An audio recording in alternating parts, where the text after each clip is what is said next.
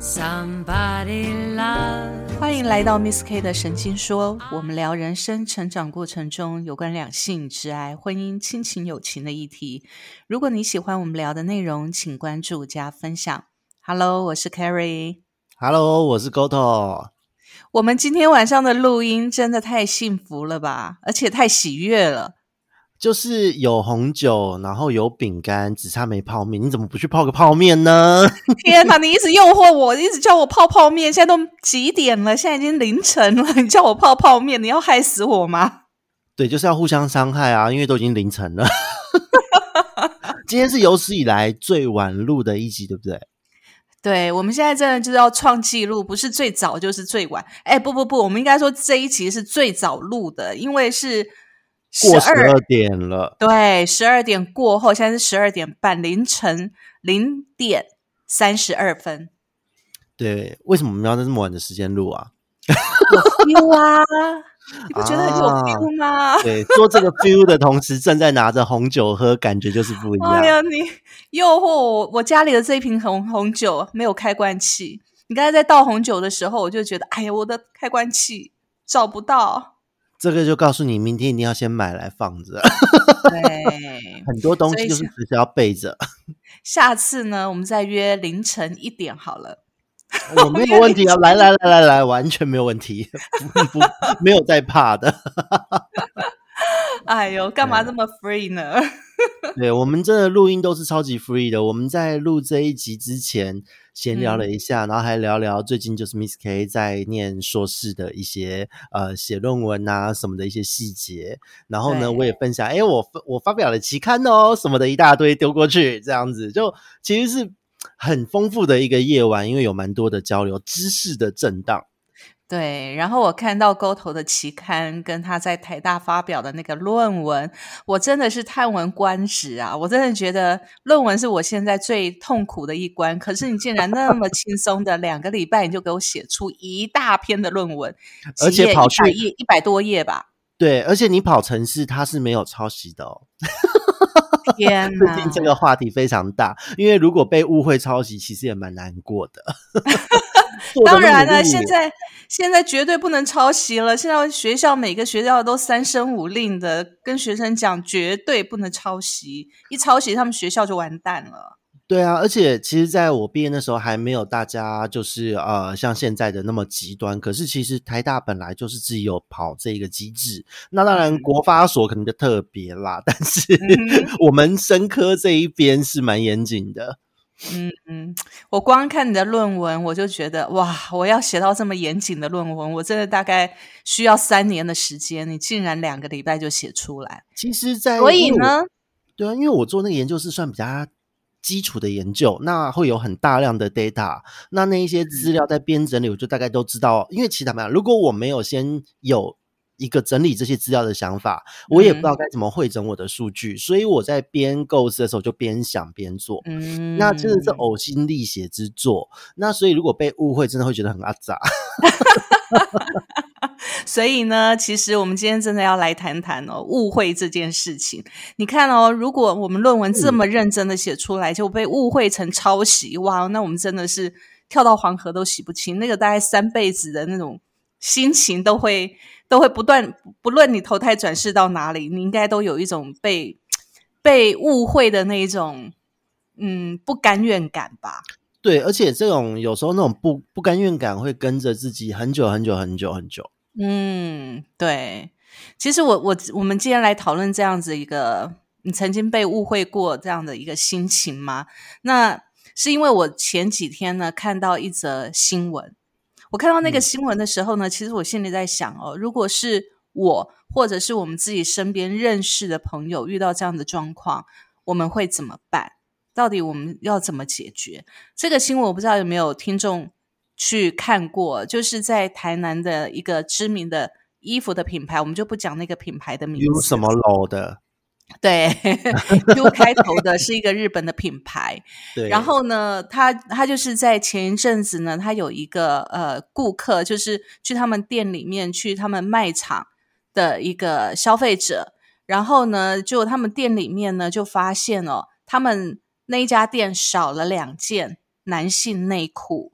嗯那好死不死呢，这个呃男性的顾客呢，正好经过了他们店里面的一一件外套的的那个柜前面，那他、嗯这个这个男生呢，就用手。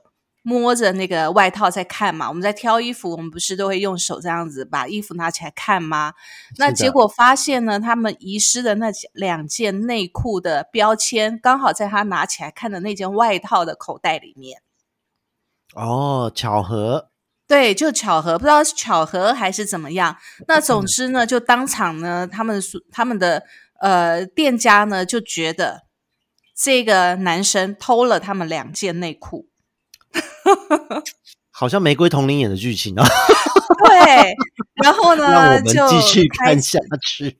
对，就让我们继续看下去。然后呢，嗯就告上了法院，就告上了法院。那其实真相到底是什么呢？其实，在当下，因为他既然已经告上法院了，法院就要审理嘛，对不对？是的，那男生呢，这个男顾客呢，这位男士呢，他就要求这个呃品牌呢，把当时的那个录影现场的录影要拿出来，因为他坚称自己没有偷，但是店家坚称他有偷。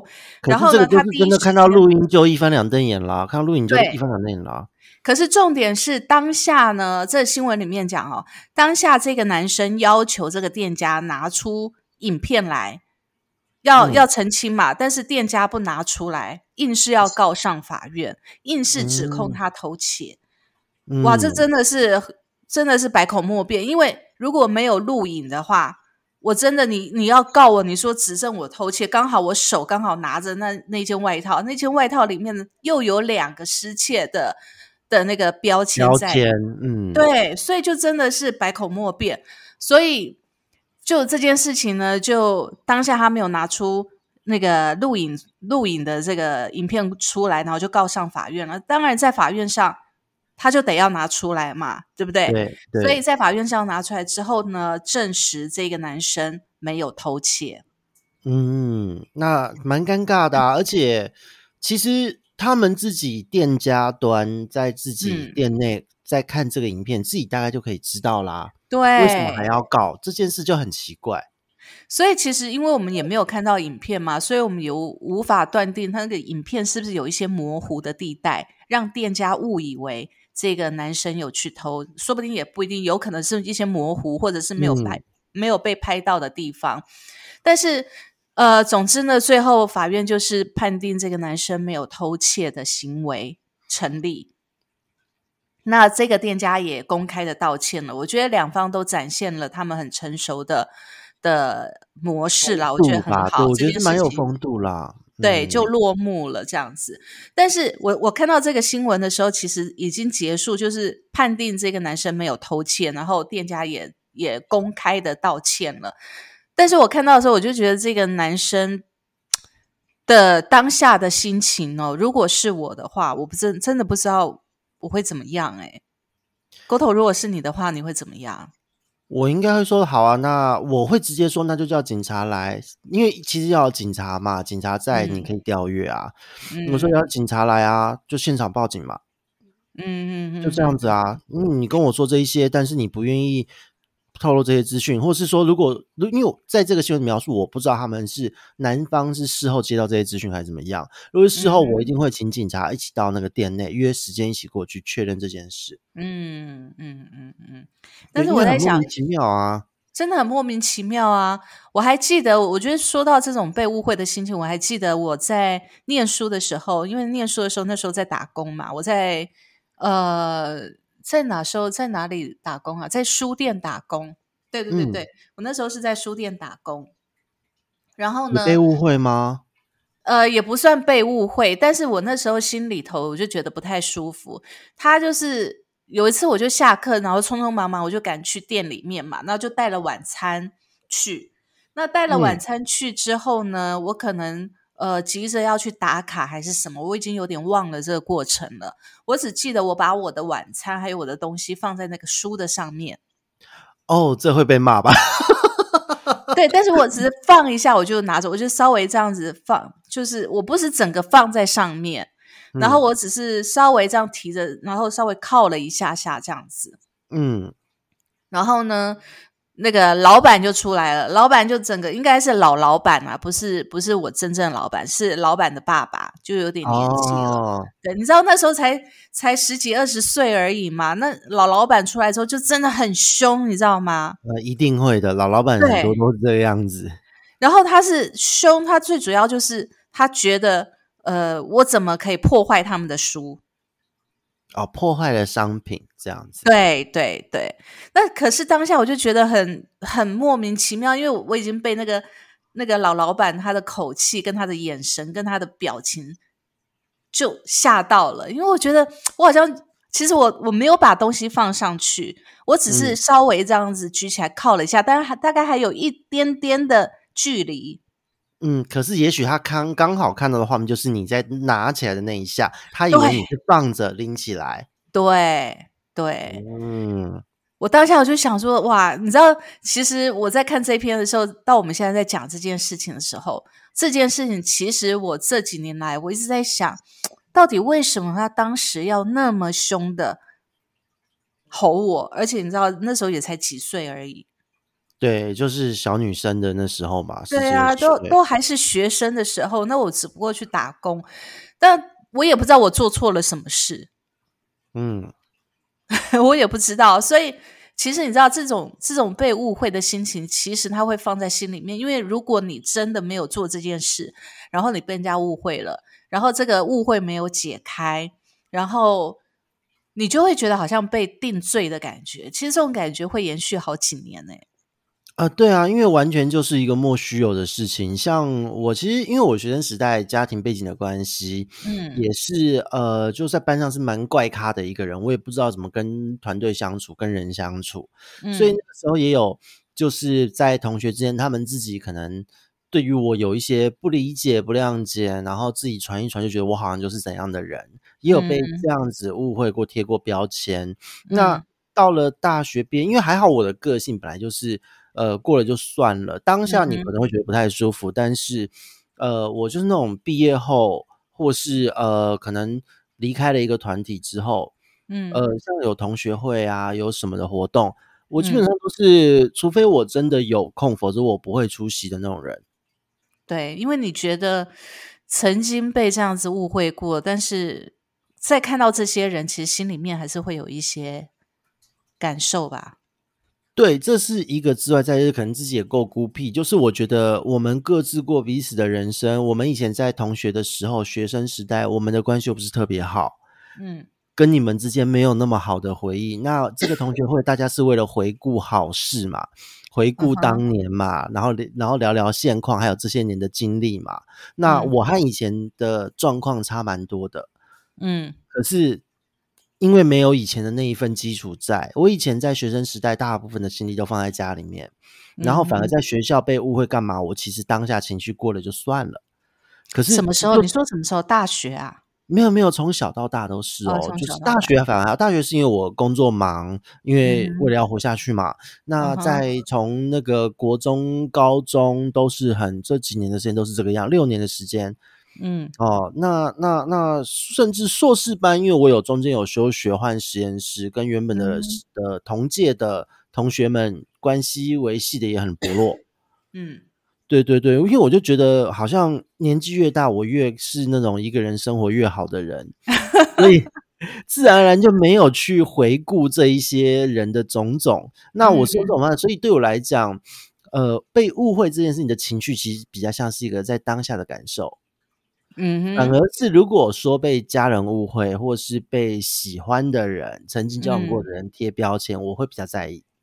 哎，对，其实说真的，我们在我在看到这个这件事情的时候，我也在回想。当然，第一个回想就是我刚才讲的那个事件嘛。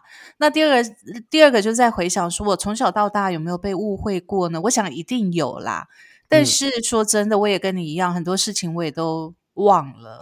坦白说，我觉得我们这种书店的事情是比较印象比较大、比较大的事件会记得而已了。对对，但说真的，我 我们刚才在讨论的时候，我们在讲这件事情的时候，我觉得其实哦，你说同学或同事的误会，我觉得都还好。对，这个就是当下不太舒服，但也就算了，对，因为我但们的人生不一样。对，但是家里爸爸妈妈对我们的误会跟看法，我觉得对我们的影响就会比较大。对，因为这是你在意的人，跟你密不可分的人，这个事情就会嗯完全不一样的影响层次。被这样的亲密的人所种下的这个误会，这个很不好的一个梗刺在心里面，真的会痛一辈子的。对对，而且你知道，我们从小在在爸爸妈妈的眼前长大嘛，所以他们的教育方式对我们来讲还是一个很重要的一个人生的一个很重要的一个，算是一个引导，还有我们性格成长的一个一个环境的形塑。所以其实这过程当中呢，如果从小你的爸爸妈妈常常常常会以他们的观点认定你就是什么样的小孩，我觉得很可能会养成两种个性，一个呢就是唯唯诺诺的，就是可能自信啦，不能说唯唯诺诺，一个可能比较比较没有自信，另外一个呢就是非常的可能急于想要去证明自己，没有办法接受别人挑战自己，嗯，就会变成两种极端，但对，会变成两种极端。所以这种有时候过度敏感或是过度的玻璃心，都是蛮可怕的事情的。对对，我觉得就像前阵子那本书讲的高敏感族群有没有？我觉得可能很多的高敏感族群，就是因为他们生活在一个不被认同的环境里面，所以他们一直想要去被误会之类的。对对，因为可能他们，我我觉得每一个人的的思想方式，还有呃的理解度，其实都是独立的，都是每一个都是独立的。但是其实，在我们过去的教育环境里面，通常都是填鸭式的教育，就每一个都要长得一样，想啊的都要一样。对我们的教育，我们这一辈很明显是要要求的是一个齐头式的平等，它不是因材施教。对，所以当你的想法有可能不符合师长或家长的想法的时候，你就要想办法去迎合他们嘛。对，然后去迎合他们就要戴面具，然后如果被误会，啊因为你要你已经戴上了这个面具，你又不好拿下来去澄清，你拿下来错澄清就会得到的就是排挤，还有另类的对待。对，你就被贴上标签了。比如说，可能就是叛逆呀、或者是不孝啊，或者是可能以前常被爸爸妈妈讲，就是你以后一辈子就是没有用啦，就是这样嗯子。对，那以前当然会在意，我我们也会这样啊。可是当现在自己年纪大了，就是你讲我，我说对啊，我就烂，我 我就这样啊，你怎样 打我啊，笨蛋！我现在态度我们都变这样。诶，那是让我们现在已经有行为能力、有自主能力，我们可以去掌控自己的行为，然后可以控制我们要什么环境，我们才敢这么说。诶，对，要不然但小朋友是没办法的。对小朋友是没有办法的，所以，但是我会我会觉得，其实经过了上一辈这样的教育之后啊，到了我们这一辈来讲，其实很多的爸爸妈妈就会很宽容，而且会用比较多多元的方式去对待自己的小孩。嗯，我觉得这是也是一个很棒的一个醒悟啦。可是有的时候就是多元的方式对待小孩，但是有时候是呃过度过度宠小孩，这种也是蛮常见的。对，没错，对当然每一代都有每一代的问题啦。但是我觉得不论如何，就算其实这一辈的小孩现在比较年轻一辈的哦，嗯他们看到被误会，如果你今天误会他们，他们的反应比我们以前还要激烈耶。真的，真的没错，他们会觉得自己哪里有错了，而且他会马上跟你辩解。对，而且会立刻跟你决斗哦，就是 一哭二闹觉三上吊得还不，至于，好不好？就是真的会用各种方式来表现情绪。这个是非常在在我们这一这这现在由我们来看小朋友的时候，会非常有这个感觉。对，没错。但你会发现哦，其实其实像我们已经长到这样子了，我们已经可以很清楚知道说自己到底有没有能力去保护自己，嗯，然后免于被攻击或免于被误会。但是你不免有时候你也会觉得说，为什么我常常这么容易被误会？我拿我自己来讲好了，我就常常被误会脸很臭啊。你还好吧？你谁会说你脸很臭啊？哎呦，我真的觉得你真的是对我太好了。不那是因因为我们很熟了，好吗不？是不是，原本在一开始我们在公司里面的时候相遇的时嗯候，你报道的时候，到后来我们到变熟之的这一段时间，我都觉得你还蛮有亲切感的啊，就是你进来也是笑嘻嘻的，即使你的高跟鞋咔咔咔很非常的 非常的响亮，但是我觉得你其实都还算蛮和蔼可亲的。那是因为你可以，你可以明白，而且你觉得你不会害怕这样的感觉。可是你知道，其他的办公室其他的人其实对我是很，嗯，比如说像以前坐在我旁边那一位，他就很害怕呀。啊，真的吗？对啊。可是是为什么？是因为高跟鞋这一个东西是一种权威性，或是一种攻击性，或是一种什么领域性的展现吗？有可能。而且说真的，在我跟你们认识的时候呢，我已经修改了我很多的外在的行为模式。比如说，我要维持我的笑脸，因为我常被人家说杀气很重啊，然后或者是被人家讲说很冷漠啊，所以我会刻意的去装笑脸，刻意的亲切跟随和。可是我觉得还好诶，因为呃，有的时候是这样哦，有些人他是装的，然后皮笑肉不笑这一件事情是看得出来的啊。这种人我反而对这种我反而不会接近。可是因为我看你就是就还蛮放松的，我觉得你 就是有在职场该有的笑容，但是那不是假笑，所以我就哦哦哦 OK 啊，然后聊也就是蛮好聊的互动。工作上在工作上面专业的呈现一丝不苟什么的，我觉得就够了。所以我觉得。那一些人才是真的误会你吧？所以其实不同的，其实你知道吗？嗯，其实你知道吗？以前我在学生的时候啊，其实我是还蛮孤僻的，就跟你一样。我当时很孤僻，不要这样嘛。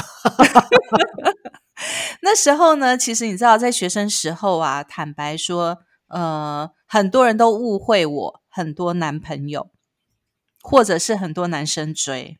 现在有人这样误会我，一定会说：“对啊，羡慕吗？我有本钱玩呐。”可是你知道，嗯，你知道倒霉就倒霉在这里，重点就是没有人追，也没有男朋友，可是却常常被人家误会，所以以至于我身边的男生呢，通常都只敢这样默默的、远远的看着我，然后我就觉得很奇怪，为什么你不追呢？为什么你不发动攻势呢？后来才知道，说原来他们都觉得我很多人追。其实这个困扰我是有遇到，有很多人说觉得我的社群媒体或什么上面有很多条件很好的人，然后也觉得我跟他们感情都很好，是不是都跟他们有点，或是大家都觉得说我应该是很多人就很多人很多人喜欢的型。可是我自己的生活模式就是，我宁愿养鱼撒饲料，我也不要跟这些人约会，又花钱又累。所以你看看，这就是我们没有桃花的原因，这也是我们被外界误会到现在的原因。对，没有后来就是就是以前年轻人会很在意，就是说，如果今天人家说我就是跟人家就是有染，然后我还真的有染，那我好歹有吃到也开心。结果就是都没吃到还被讲，那时候还很不爽。真的有经历过这一段。我觉得你想到这件事啊，我觉得我后来慢慢的、慢慢的就。能够能够释怀，然后人能够放淡了，反正没人追就没人追嘛。然后如果你觉得我脸很臭，或者是我杀气很重，不敢靠近我，那可能也不是我可以跟你在一起的的，没有这个缘分啊，只能说没有这个缘分，或者是我们不适合在一起啦。那也 OK，变成一个筛选。对象的一个很重要的关卡。好，我觉得这件事我已经慢慢的放淡了。但是你刚才讲哦，如果说明明我们就身边没有没有人追，也没有男朋友，我们的生活都这么规律，但是呢，你还记得我前几年被我的疯狂粉丝哦，有我记得，我记得 渲染成哇，我好像是一个非常的生活非常的糜烂、非常乱的一个女人，有没有？好好羡慕哦。然 后 像花痴一样黏着男生，有没有？那时候我那个疯狂粉丝是到处的去宣扬我这件事情。嗯，但是坦白说，我那时候也不生气耶，我才觉得很奇怪。你已经对于被贴标签或误会这件事情感到就是随便啦，已经过了这个阶段了。对我当时只觉得说，如果我跟着他起舞的话，或者急着去解释的话，那不就是此地无银三百两吗？我不就我不就是落入了他那个情绪的圈套里面吗？他的目的就是要激起我的怒气嘛，所以他。他把他自己所想象的，或者是莫须有的事情，他就他就到处去讲，反正他就自己编他自己想象的故事。他想象中的我就是那样的人，所以我在想，哦，原来他看我是这个样子啊，然后我就觉得很好笑，然后我就觉得说，哦，原来他觉得我是一个非常吃得开的女人，然后可能很多男生跟跟很多男人都都很关系很好的，然后或者是很多段那种感情很很混乱的，殊不知我真的是感情真的是 空白到极致。其实这 OK 啊，像其实，在这一阵子，我的现在创业中也有被误会，因为其实呃，我虽然说我的个性偏孤僻，但是我在专业上面，我觉得该呈现要呈现。嗯那因，为毕竟我现在是顾问工作，有很多的客户厂商他们的案子，就是我都会参与。那嗯像像是现在开会，就会有一些呃客户们就会说，哎，那个哪几个厂商的案子最近变得不一样，哪几个厂商最近的品牌感不一样了。嗯然后我都会开开心心的就说，没有啦，那其实是我，他们其实是我的客户，那是我做的。那 跟我谈的人就会觉得很讶异呀，说哦，原来是你的哦、那他们就会更放心跟我谈。可是很好玩的是，在这个过程中，如果是想要跟我合作人跟我聊这些东西，我们大嗯方的呈现自己没什么不好。可是好玩的就是，因为也有同业、业界别的朋友，他们会绕一圈说，有件事情我想私下跟你问。我说怎么了？嗯他说我听别的厂商说你是某一间厂商的股东，还是他们的内部的人。就是有到这个程度的误会，因为觉得他们的东西或是我帮他们 promote 的太多了，然后我是不是到底是不是他们的人，而且他们的东西呈现都完全不一样，嗯，就有这样的误会。然后呢，我其实以前我会极力澄清，我觉得要保护客户，到后来我就是直接就是说，就是说没有啊，我就只有朋友，他们是我的客户，我自然要服务。嗯嗯，我就这样讲就好了。然后后来呢，我也反向跟他们说，如果你们如果就是说业界就是这样啊，业界很小会到处传，会到处误会，那这样子嗯你不如这样好了，有人跟你打听我的事情，就说我鸡鸡很大，你不觉得传这个比较有意思吗？被误会这个比较有意思啊！等一下，我刚才这么认真的在听你讲这一段，你现在后来突然给我插这一句话，你是要我怎么衔接你前面的专业呢？不是，就真的，因为其实我的客户们说真的，什么样的人都有。做这个业界人，他们不像是说，可能我们之前在商业的场合，大家都有一定的学术背景，或是有一嗯。定的学位，社会嗯。层次很接近。嗯。在我的产业里面，做水族这个产业，因为它入行门槛低啊，啊啊啊特别是这个时代，很多是第二代接班，那第二代对。不见得有兴趣，或不见得懂，只是为了要嗯。衔接一波，自己也不知道干嘛就来接。所以嗯跟他们这些人在讲话或是沟通的时候，我不可能就是用呃，比方说我预设他也是懂我的人，啊然后又就是什么玩笑都开，他们还觉得你好聊嘞。那有误会就很正常。可是当我传这个话出去的时候，我的客、我的朋友、别的同业听到了就笑，就大笑。然后这个的确好玩，我就说你赶快帮我传，搞不好会因为这样有有人生的第二春。我就说要传就是这样啊，我就说你把我物化，就是我鸡鸡很大。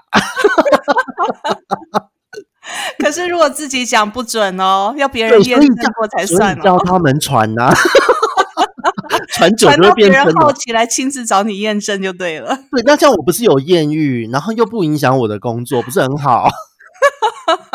所以各位听众，当你被误会久了，年事嗯高了，你就会利用误会这件事情反向操作舆论。对，没错，没错，就像就像我那个被骚扰、被疯狂粉丝骚扰的那几年，坦白说，我也不想管他到底在讲什么，或者不想管他到处去传我的那些什么莫须有的，或者他自己瞎瞎编的那些故事了。嗯反而如果知道的人会来问我说：“哎，这个人怎么这样子？”我说：“对啊，我就这样了。”看一看，我们就觉得还蛮好笑的，就不晓得他下下一步要出哪一招。对啊，这 他那个是恶意攻击，那很好笑。对，对可是如果因为恶意攻击，我们不予理会是比较好的。对，可是如果面对的误会是这种很好笑的误会，我都会反反过去用一个更好笑的回馈。那大家笑久了之后，反而会那一些人会自己来接触我，这才好笑。所以误会我的人会因为这个回应太好笑了，跑来跟我认识。我有因为这样子认识到厂商哎、但是跑来跟你认识的时候，你要先确认一下，他到底是因为想要认识你的专业，还是要想要认识你刚才所说的那个都好啊。都好，最主要是他们会觉得，因为透过中间的这位朋友回去传话之后，他会觉得我这人怎么那么好笑啊？嗯，然后呢，就会来，就是觉得我没有距离感，嗯，就会觉得我不是什么，因为有一些人面对这样的误会，会快速的澄清，甚至去攻击人家。他又不跟我不熟，我们不熟，凭什么这样说？没有啊，我在推广产业，我怎么可以说出不熟的话呢？当然要熟，最好有特殊性关系。所以用这个一讲，他们觉得我怎么那么好笑啊？就来聊天了，关系就建立啦。其实我觉得这种四两拨千斤的方式哦，是最能够抵抗误会的方式，因为你知道吗？有些人他其实。他讲出去的话，他其实也不知道是攻击，那对方就会恼羞成怒，你知道吗？当你越恼羞成怒，然后越想去证明自己的时候，其实对方有可能会觉得会觉得莫名其妙，会觉得你为什么那么在意？但有的人会解读成说，你看，就是此地无银三百两吧。对啊，所以你看，我说，当我今天说哦，我鸡鸡很大，传出去，哎，这一件事情，他们当然就是笑一笑，就会觉得我很好笑，就跑来认识。可是这边我也要跟各位听众澄清，真的还 OK。等一下，等一下，你所谓的 OK 要澄清的。等一下，等一下，你要澄清的是，其实没有那么大，一般般而已，是这样子吗？没有，是够大。我们深夜已经开放了，我觉得我们以后要多聊一些深夜节目。对对对对对，所以你看，透过这样的话题，对方觉得你好像跟你认识，在跟你认识的过程，因为关系拉近了，然后大家聊天聊专业就没有距离感，反而因为这样子是有。有又认识了新的厂商，对对，我觉得这倒是一个真的很棒的方式啦。对，因为我觉得面对误会，能够四两拨千斤，让这些误会你的人认识真正的你，也是一个很好的机缘呢。对，而且你有可能把劣势转成优势。我觉得这是一个很大，不是劣势。你那个是事实，你那个是事实。Choose，真的。所以接下来我们来讲讲哦，其实呢，当然我们一路成长过来哦，除了家里头的那种用既定的观念去界定我们之外，我们会觉得无力抵抗之外，但是出了社会之后，你在学校或者出了社会之后，坦白说，我们对这些误会来讲，长大了真的就没有什么我们承受不了的误会了啦。但是如果你常常被误会，我们还是不免要来想想。为什么我们常常会引起别人的误会？所以接下来呢，我们要来做一个心理测试。哦，好，心理测试。好，这个心理测试呢是这样，它总共有十道题目哦，我们要听好。那第一个题目呢，就是嗯，来到一个陌生的环境，你通常会采取哪种社交的方式？嗯。好，来，所有的听众，我们也一起来选看看哦，来看看我们总是被人家误会，还是我们不了解自己，好不好？好，所以刚刚来讲，我们来到一个环境呢，陌生的环境，我们通常会怎么去跟这个陌生环境里面的人去社交呢？第一个，我可能呢会默默的等，躲在角落，然后等待熟人出现，我才敢去大方的讲话，这是第一个。好，第二个呢，就是觉得浑身不对劲，不管怎样，我都要找机会离开现场。这是第二个。第三个，直接跑去询问主办单位其他访客的背景资料，然后顺便自我介绍，然后希望呢，主办单位能够为你引荐重要的贵客。哇，这个攻击性好强的选项。好，这是第三个啊。第四个就是。不等主人招呼，就主动的去跟他其他的宾客寒暄聊天。沟通，你会选哪一个？我通常如果到一个很陌生的环境，我会先感受那个 feel。如果是让我觉得比较不太舒服的，我也不会离开，我就是等熟人出现，我会选 A。对，我会这样子，我会先选 A。哎，我也是选 A，哎，我也是选第一个，我会。就是可能到我不会默默的躲在角落啦，我可能会到处的走一下，看一下环境，而且我会观察所有人，就是看一看整个的 feel 是怎样，对，看他们到底在聊什么啦，然后这个环境到底是怎么样，然后再等待熟人出现，然后呢，再去跟其跟着熟人去跟其他的来宾客人打嗯招呼这样子。对对对，我也会这个样子，就是先等熟人再看之后的状况发展再说。，对，所以我们两个都选一嘛，对不对？对，好，第一个，嗯再来第二题就是刚买的新衣服回家后才发现背后破个洞，你会怎么处理？第一，自认倒霉，再也不去那家店买东西了。第二，麻烦认识店家的朋友帮忙退货，这是第二。第三，随即冲去店家要求对方退钱，并且加强品管。第四，在退货的期限内呢，拿去更换新商品，这是第四。你会做哪一个？第四个，第四个，哎，我也会耶，我也会做第四个。对，因为我觉得这个是可能难免会有良率的问题，这都是难免嗯会遇到的。那就期嗯限内联络对方去更换就好啦。一般的嗯厂商都会给你更换的。那嗯我觉得这种东西就是可能他们自己也不会去一个一个拆封检查，因为毕竟这种东西验货都是抽验嘛，难免。所以如果选 C，我觉得很可怕。那个 可是真的有人，哦我身边真的有人会选 C 耶。我身边也不少这种朋友，可是我都觉得就是，哎，何必呢？大家都出来工作嘛，啊，都是大量生产的，你难免会遇到这种状况啊。对啊，但是有的人就会就会冲去店家，然后要求对方退钱，然后要警告他们，下次你们不能再出这种产品，你们要好好的去检查一下你们的那个品管的流程。我遇到这样的朋友，我知道，但我遇到就是这样的朋友。每次我朋友跟我讲形容这件事情的经过，或他做出这样的处置，我都会跟他说：“你是不是前一天跟男朋友吵架，婚姻不美满哈？你只想找地方发泄吧？” 对对对，我都会问这个问题。好，这是第二嗯题，不知道我们的听众朋友选好了没有？那我们再来第三题哦。嗯，第三题就是在全面禁烟的餐厅里面呢，偏偏你的隔壁桌的客人他就抽烟了，然后呢，这时候你会怎么做？第一个，忍嗯。气吞声，啊哈，期待有人站出来纠正，就是自己不做啦，自己也不要讲，但是呢，我希望别人来讲。好，这是第一个。嗯，那第二个呢，就是我自己就换桌，我也不不不管别人了，反正我就换桌，我远离这个人，然后呢，在私下跟服务生告知，请他去制止他。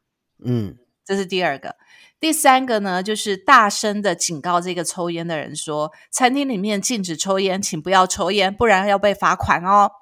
我觉得第三个选项都很可怕、欸，哎，这个攻击性都好强哦。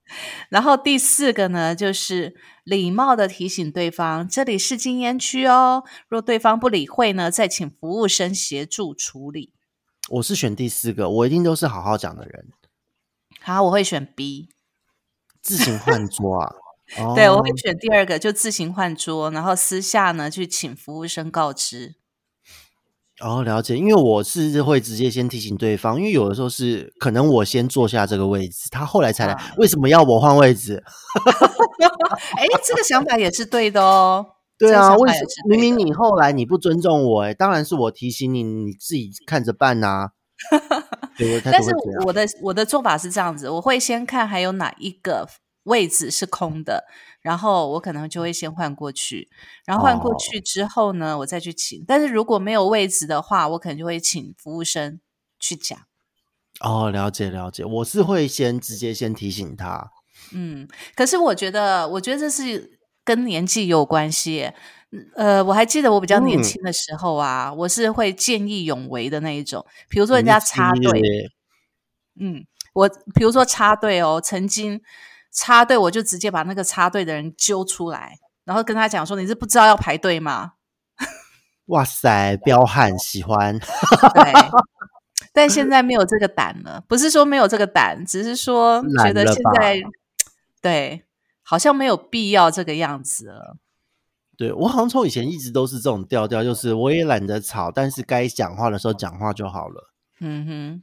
对，好来，所以刚才第三题是这样子哦。好，第四题，逛街的时候呢，你不小心撞到了别人，你会怎么办？嗯，如果是我的话，一定是立刻跟人家说对不起。好，来，第一个选项就是，不管是撞到谁，都立刻和对方说对不起。嗯，第二个，假装没有事，快步走开。第三个觉得是对方撞到自己。第四个确认状况之后再表达歉意。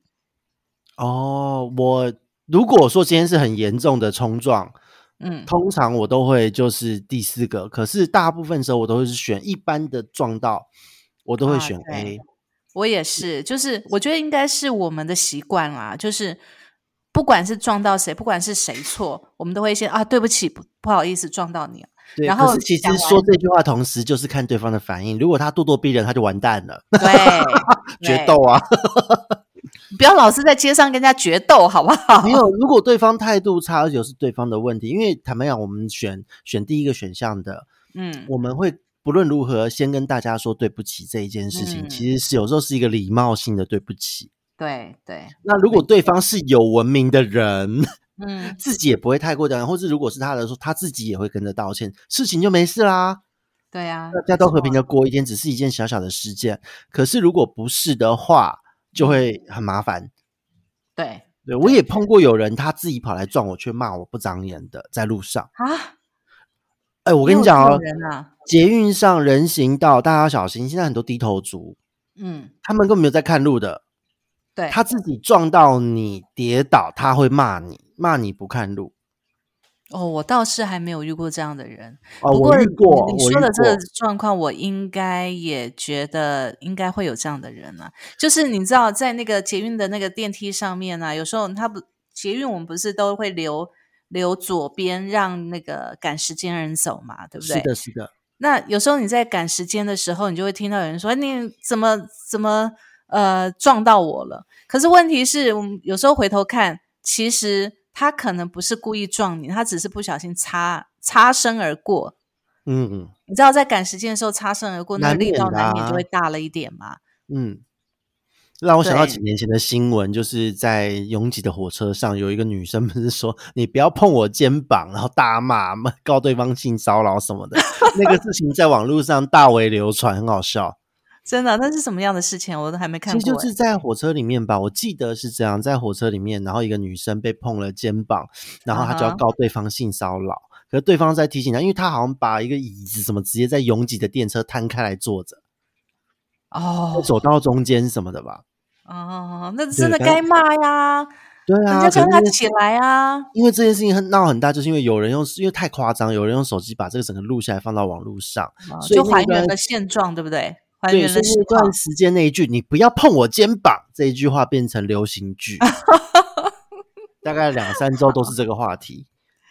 OK，所以我们两个选的都是第一个嘛，不管是谁撞到谁，我们都会立刻跟对方说对不起。好，我觉得这是一种礼貌啦，然后再来我们才会再确认彼此的状况，对不对？好，嗯，所以都是选第一个。好，来第五题，跟朋友聚餐的时候，你多半会选择下面哪一种点菜的方式？第一个就是请朋友们点菜，就算自己有喜欢吃的菜肴或是不爱吃的食物，也不好意思说出来，这是第一个。啊，不就是不好意思表达自己的意见了哈。那第二个，第二个就是请朋友先点，然后再补点几道自己爱吃的菜。也有人会是这样子啊。然嗯后、第三种就是马上拿起菜单，看看有哪些自己喜欢吃的菜。好，嗯第四个，请在场的每一个朋友各点一两道喜欢吃的菜。你会选哪一个？嗯，我原本呢，我先说我原本就是还嗯不太、还还年轻的时候，我会选第二个，就是请朋友先点，然后再补点几道自己爱吃的菜。那现在呢？哦 年轻然后现在呢？现在我会选第四个，就是请在场的每个朋友各点一两道自己喜欢吃的菜。嗯，你呢了解。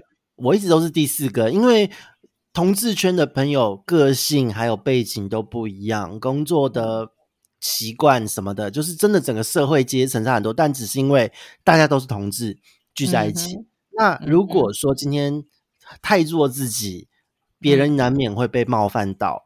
所以向来嗯我们的参加的饭局，比方说像游行啊，或是大家嗯阅历聚会，嗯吃合菜的时候，就是嗯一定是第四个，一人先挑一道菜，要再加点。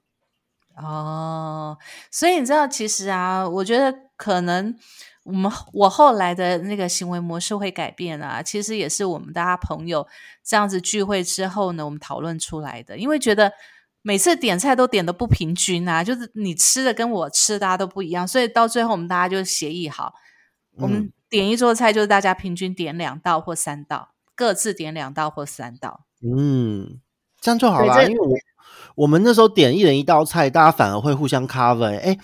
刚刚有没有人点过牛肉了？没有，那点牛肉。哎，刚刚有没有人点过那个蔬菜了？没有，那让我点蔬菜哦。反而大家变得和乐融融。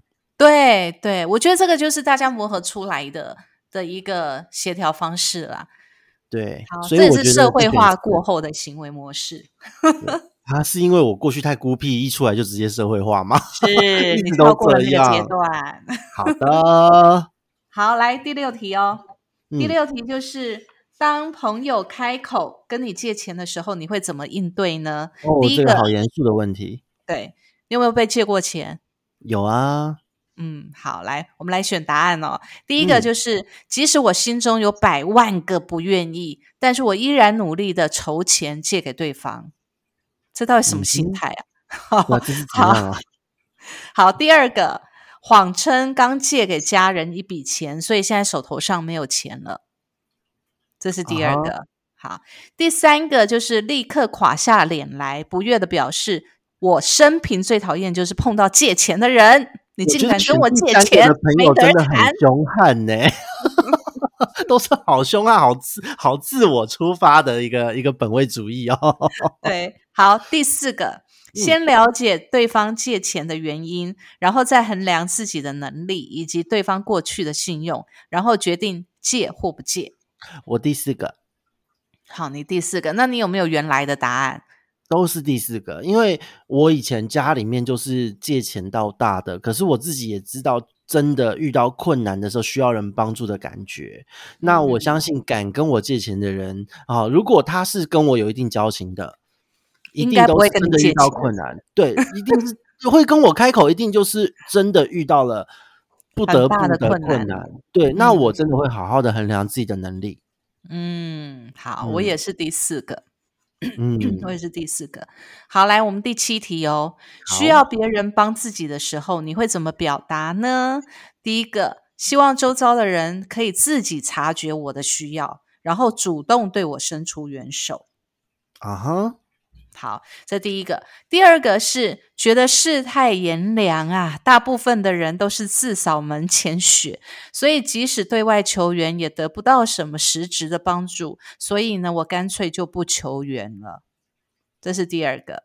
OK，好，第三个，认为亲朋好友本来就有帮忙的义务，所以干脆呢，直接指派他们做事比较快。这是第三个，这也蛮好笑的，霸道总裁型的。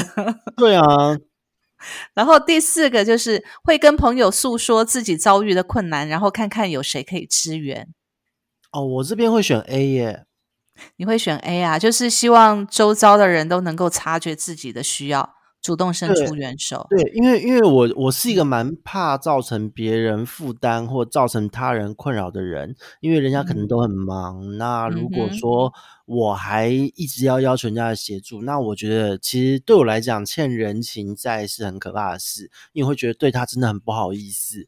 那为了避免这件事，我会自己先努力的尝试去解决一切的事情。呃，其实我以前也会这样子。你还记得我们上礼拜在讲说，我们人生遇到最低谷的时候，我们两个都是靠自己解决的嘛，对不对？对对，没有去对外求援。那其实呢，我觉得后来我学会了一件事情，就是要适时的对外伸出那个呃需要被帮助的意愿。我觉得这个蛮重要。其实这个是会让人家觉得。呃，其实你也是个人的这种味道，对对，因为其实我后来觉得，为什么人家都可以得到这么多的帮助跟关心？我后来看一看，我觉得，我觉得是我们自己内心太过于呃坚强吗？太过于坚强，对。那其实我觉得自己来，嗯，对。但是我觉得这也起源于我们可能也对周遭的朋友不够有信心，嗯。对，这也有可能。嗯，因为我们就会觉得说，我们如果跟人家讲我们有困难，可能也没有人要帮我们，或者是造成别人的困扰，形成别人的负担，所以我们就不敢跟人家讲。但我觉得现在还是这样，我还是会觉得怕造成人家的负担，所以很多的事情都是不敢讲的。嗯，我觉得其实我们可能有那个根底在了啦，所以你真的要改变成很大方的去坦开心胸去跟跟别人求救的那种。那种人格其实有点难了，但是我觉得我现在在试着去去能够突破自己这层关卡，所以呢，嗯，我觉得我 A 跟 D 都有，就是第一项希望别人自己察觉，然后主动来帮我，跟第四项会跟朋友诉说自己遭遇的困难，然后看看有谁可以提供支援。我觉得我这两个都有。我是很极端的 A，在这一块，我还没有到到到就是第四项的这个程度。嗯，好，来第八题，当你正忙的焦头烂额的时候呢，碰到朋友心情低落，然后跑来找你倾诉，你会怎么做呢？第一个就是朋友有难，当然要放下手边的工作，然后陪伴对方疏解情绪，这是第一个。然后第二个呢，就是表面上好像。在倾听朋友诉苦，但实际上呢，就是在思考刚刚进行的事情该怎么处理。第三个，责备朋友没事找事嘛，你你干嘛？你就照自己的建议去做就好了，马上就没事。就是你直接下指导棋就对了啦。然后第四个就是明白的告诉对方自己目前可能正在忙，那等忙完了之后呢，我才有办法专心的听你讲话。嗯，你会选择哪一个？这个很有趣，因为我以前呢，年轻的时候一直都是 A，嗯哼。可是呢，虽然是 A，我放下手边工作过去陪对方疏解他的情绪，可是因为我的个性吧，可能就是可能不知道说脑袋清楚还是怎么样，就是在交谈的过程听他疏解情绪，跟我觉得他卡的结很瞎的时候，我就会变成 C，开始责备他。哎，其实你跟我的方式很像 哎，我刚开始也是 A，对，然后听一听就会觉得说，你为什么要问这种事情，浪费我的时间呢？骂他，然后对方就会被我们骂的莫名其妙，对，心情更差。我朋友也这样跟我反映过，他们就说，为什么你们要你要对我们，你要对我这么凶？对对对，我有讲，我找你只是想要讨一个拥抱，不是要听你说教，他超委屈的。对，我也曾经这样被朋友反映过，所以后来呢，我就反省我自己，我想我要多一点耐心。但是后来发现有耐心是不够的，发现我要跟对方讲清楚我现在有没有时间。对，所以我现在都变低。对，我现在也是变第四个了。因为我有一些我知道，我只要去碰面，我就会想骂他，所以我不不要碰面。但是我现在不是这样的，我我现在会变成低的原因，最主要是因为我呃，我觉得对方，我现在会用一种比较理解对方的心态去跟对方讲，然后让他知道说我我我呃，可能可以理解你的心情跟感受，但是你得等我现在忙完了之后，我来我们再来好好的去厘清这个状况。我才我才能好好的听你讲，所以其实我现在呢，其实已经没有再像以前那样子觉得说啊，你讲这种真的是废话，是你该怎么做就怎么做，你想那么多干嘛？我以前就会这样子，但现在不会了。我以前我其实现在选 D，其实有时候是因为我知道去了我会生气，那你已经心情差了，我去了为什么我也要跟着你心情差呢？那不如我们就我知道陪你会心情差，那我就不要去。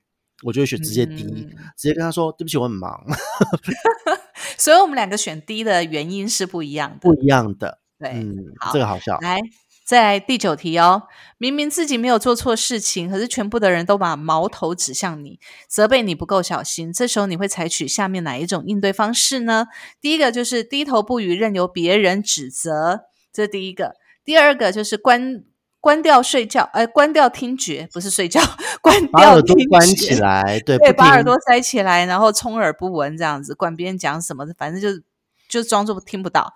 那第三个呢，就是非常愤怒的去反驳，然后呢，反驳对方真是是非不分，这是第三个。第四个呢，就是试图的去说明整个事件的来龙去脉，还有自己的立场以及处理的方式。嗯，我小时候年轻学生时候是 A，嗯哼，因为那时候很畏畏缩缩的，然后后来嗯。大了之后就是 D，、我也我中间也有经历过就是 C 的状态，嗯哼，对，后来才去做 D。那可是现在很好玩哦，普遍来讲，我都是用第四个，就是试图说明事情来龙去脉的方式做处理。可是我面对亲人，或是面对、呃，就是约会啊、发展的对象，我可能谈到最后会变 C。就是第三个选项，我会啊说你有没有发现。你有没有发现，我们只要是面对比较亲近的人啊，我们可能都都会用第三个，就是 C，第三个愤怒反驳他们。对，因为我觉得其实，嗯，嗯你说，你说，如果我们对外人的话，有可能就会是第二个，就是充耳不闻，或者是第四个，试图去说明事情的来龙去脉，嗯，会，对不对？因为因为有的时候在面对最亲密的人的时候，反而想要捍卫自己的立场，但是对于外人，你觉得我们今天只有相处几小时，甚至只是萍水相逢，我为什么要解释那么多？对，就不需要浪费那个时间。但是我觉得，对于我们亲近的人呢，不是因为我们想要捍卫自己的立场，而是呢，我们觉得可以表达最直接的情绪。对，而且有的时候是会觉得，你怎么连这个我的对这件事情都不懂呢？对你对这么不了解我吗？对，对你那么不了解我，你凭什么跟我睡在同一张床上？你去睡客厅，就是会有这种情 好，所以这一个呢，其实我们是社会化的结果嘛，哈，所以我们还是选择第四个，对不对？是的，再来第十题，最后一题就是开会的时候，当自己的意见跟别人不一样，你会怎么样呢？好，这个我们工作太常碰到了。对，来第一个，你会立刻放弃自己的想法，去附和别人的想法。好，这是第一个。第二个呢，就是不想花时间跟别人讨论，最简单的解决之道就是没有意见，我没有意见。好，这是第二个。那第三个呢，就是觉得自己的见解最有道理，会努力的说服别人支持自己的观点，这是第三个。第四个，虽然会阐述自己会虽然会阐述自己的理念，但是呢，我同时也会尊重别人的看法。你会我选择哪一个？四个哎、我从以前都是第四个啊第四个，嗯，呃，我本来是第三个，哇哦，就是试图就会去说服对方。哦，这个这个在职场上其实很好玩哦，因为其实这嗯四个的选项，我觉得第一、第二个都是基层员工会发生的状况，会有的嗯反应。如果你能够是变成有主管的的这个特质的人，大概都不是第三个就是第四个。哦，所以我原本是第三个，所以我树立了很多敌人，就是这样来的。然后是后后来也是转到第四个了吗？对，因为后来发现，哎，我不能，我不能，我不能在职场上面再这么横冲直撞，所以呢，我就用迂回的方式变成第四个。但是呢，第四个呢，我也是默默的希望能够把对方给 用另外一种方你式的，本质是 C 吧，第三个吧。我终究来讲还是 C，还我还是希望能够采取自己的观点，只是我用的方式是软性的方式。我是比较没办法，因为我的工作从以前就是出来社会的时候就是在做行销沟通，做沟通的人你要帮客户，你在跟对面对承包商或者什么时候，你要把握住客户要的东西，把这个东西沟通给承包商。嗯，所以从头到尾，我的沟通从出社会到现在，一直都是嗯。处于一个、呃，我会尊重别人的观点，但是我也会要，我也必须要阐述我自己的理念或是我客户的理念，这是因为你要去，你要去把客户的想法包装成呃一个行销模式，然后帮他给给阐述出去嘛。所以其实你是也是跟着他的想法，只是用你的方式去做而已。对，然后像现在我操盘了自己的品牌，自己出来嗯创业，就是用这个模式，也让我觉得还蛮无往不利的。所以其实我觉嗯得是这个选择对我来讲是适合的，我的个嗯性也适合啦。那因为我以前呢总是要带部门嘛，或者是我的工作你也知道，就常常需要去帮市场做一个呃创建的动作，呃所以开创者，对对，我我是常要做这个开创的动作，所以我自己要去说服很多人去跟着我的想法走。嗯，所以你要比较硬一点，这是合理对的。对，那可能我原本的个性就适合吧，所以就不知不觉就走上了这条路了。然后就树敌无数。别人不听我的意见，小时候别人不听我的意见，我其实我是会生气的。哦，嗯，从小就有这个领导者特质。对我也不知道，反正就是这样子。然后长大之后进入了职场，发现你怎么可以不听我的意见呢？攻击性很强。对，然后别人说 A，我就觉得 A 好像不太对，我一定要说 B。然后当然不是刻意为反对而反对，而是觉得说 B 似乎才是一条路，我就会有自己另外一个想法。然后，但是往往往往事实证明我的想法也没有错，所以后来就慢慢的走上开创开创公司的，就是常被跟跟跟这种开创者在一起，然后常就会有很多新的想法出来。嗯，所以这一些，这个也是一个社会化会影响决影响你的呈现的一个选项呢。对对对，只是我现在不已经不再像过去那样子了啦。我现在会用软性的方式说服对方。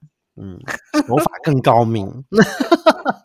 好，所以实题我们做完了。Goto，、嗯你是什么最多呢？嗯，第四个，对，你是第四个最多。好，那我是我也是第四个最多。但是呢，这个过程当中，我发现啊，我自己呢，其实哦，除了第四个都是我修正过后的行为，嗯，我其实是 B 跟 A，应该是 B 最多，第二个应该是第二个我最多。第二个是怎么样？好，我们先来解答一下哈。我们先从第一个好了。如果说你这些以上十题呢，你大部分都是选第一个的话呢，那你可能就是属于那种压抑忍让型的。哦所以，我第二个多的是这个哦，我先天型的是这个特质比较多。我对，所以如果你是这一种那个特质的话呢，你就不要怪别人常常误会你，因为你自己也不替嗯自己反驳。真的，真的，我我其实，在长大的时候是慢慢有去自己跟自己和解，去理嗯解到这样是不行的。对，因为你根本根本你根本不敢表达自己的需要嘛，你也不讲出啊自己的想法、啊，那别人都要用猜的嘛。那当然谁，谁能够完全猜中你心中的想法呢？对啊，所以就不让他们猜啦。后来就是直接丢我要的球，比方说我鸡鸡很大，丢出去就很好 笑，就会动，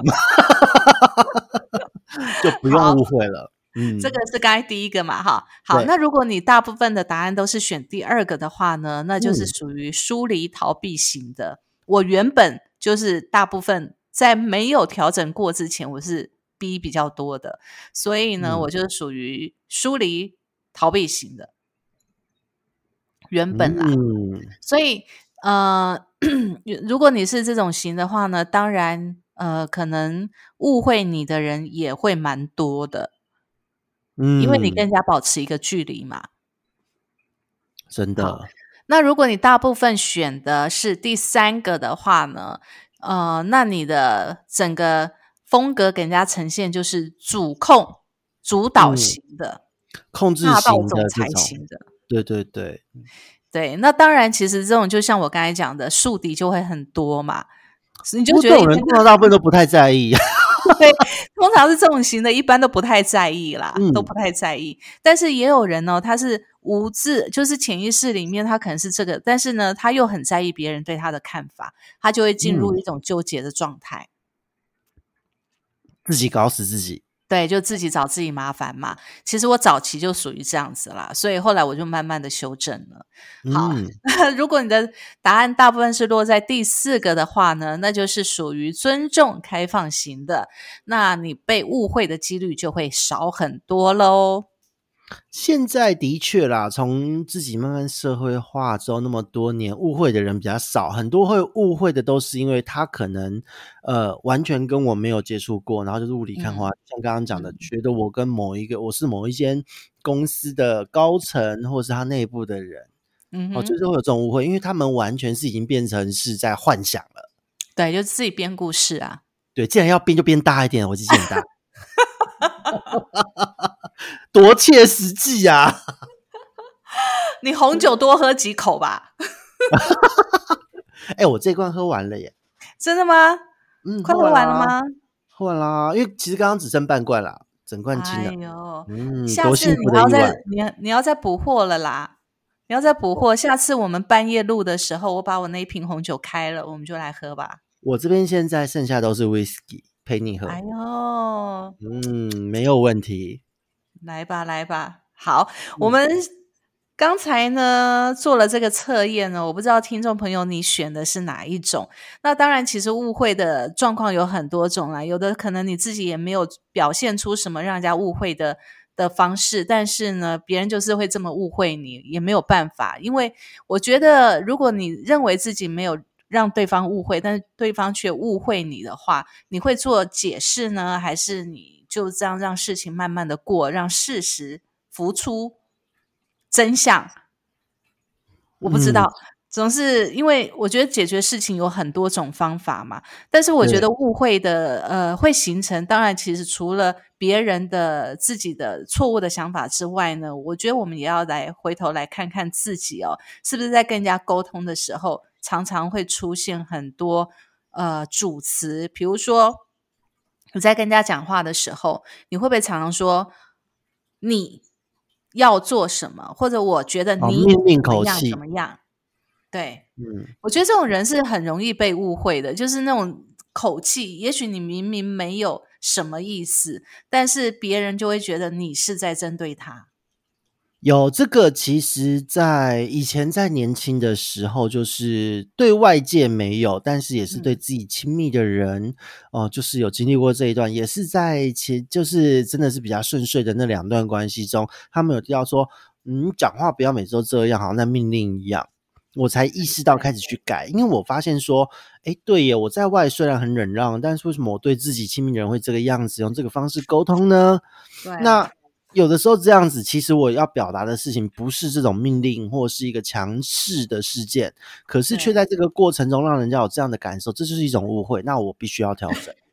对对，其实我刚刚我我在很年轻的时候讲话也会这个样子啊，就是讲话很硬，然后会让人家觉得是命令式的口气。那慢慢的、慢慢才觉得，哦，原来这样讲话真的让人家听起来很不舒服。对，所以我觉得其实有的时候在这个误会，或是说不要让误会发生哦，不让它嗯发生的前提就是，我觉得很重要的一个是要做到将心比心。对对对，就是先先第一个啦。如果说别人先误会你了，那你要先想想自己做了什么事情让别人误会。那当然，嗯我觉得自省的这件事情也不用自省太多，因为有时候呢，你自己会自我否定哈，对你就会变成自我否定，你的自我价值就会低落，也不需要做到这样子。你只要确定自己呢做的事情是对的，而且你按照你自己的本意来做，你并没有想要伤害对方，也没有使对方难堪。